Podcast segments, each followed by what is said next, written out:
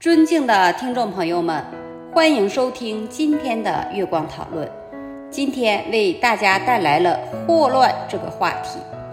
霍乱是一种由霍乱弧菌引起的严重腹泻疾病，自19世纪发现以来，已经造成了多次全球范围的流行。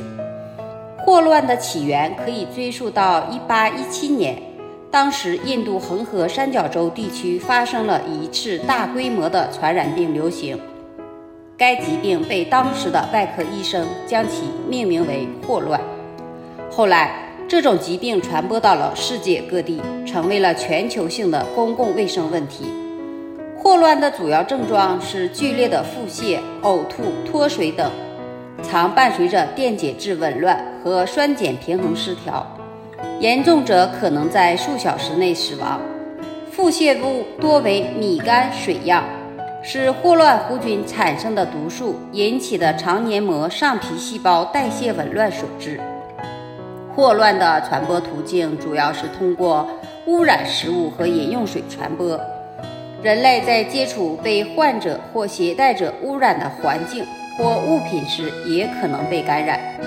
此外，霍乱患者的粪便和呕吐物中含有大量的霍乱弧菌，这些污染物可以污染周围环境和水源，尤其是食物和饮用水。治疗霍乱的关键是及早发现和治疗，防止严重脱水和其他并发症的发生。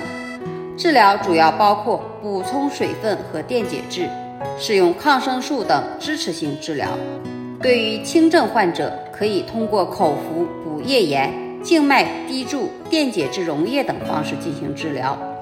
对于重症患者，需要使用抗生素等药物进行治疗。总的来说，霍乱是一种严重传染病，对全球公共卫生构成威胁。对于高风险地区的人群，应该加强预防措施，及早发现和治疗患者。以控制疾病的传播和减少并发症的发生。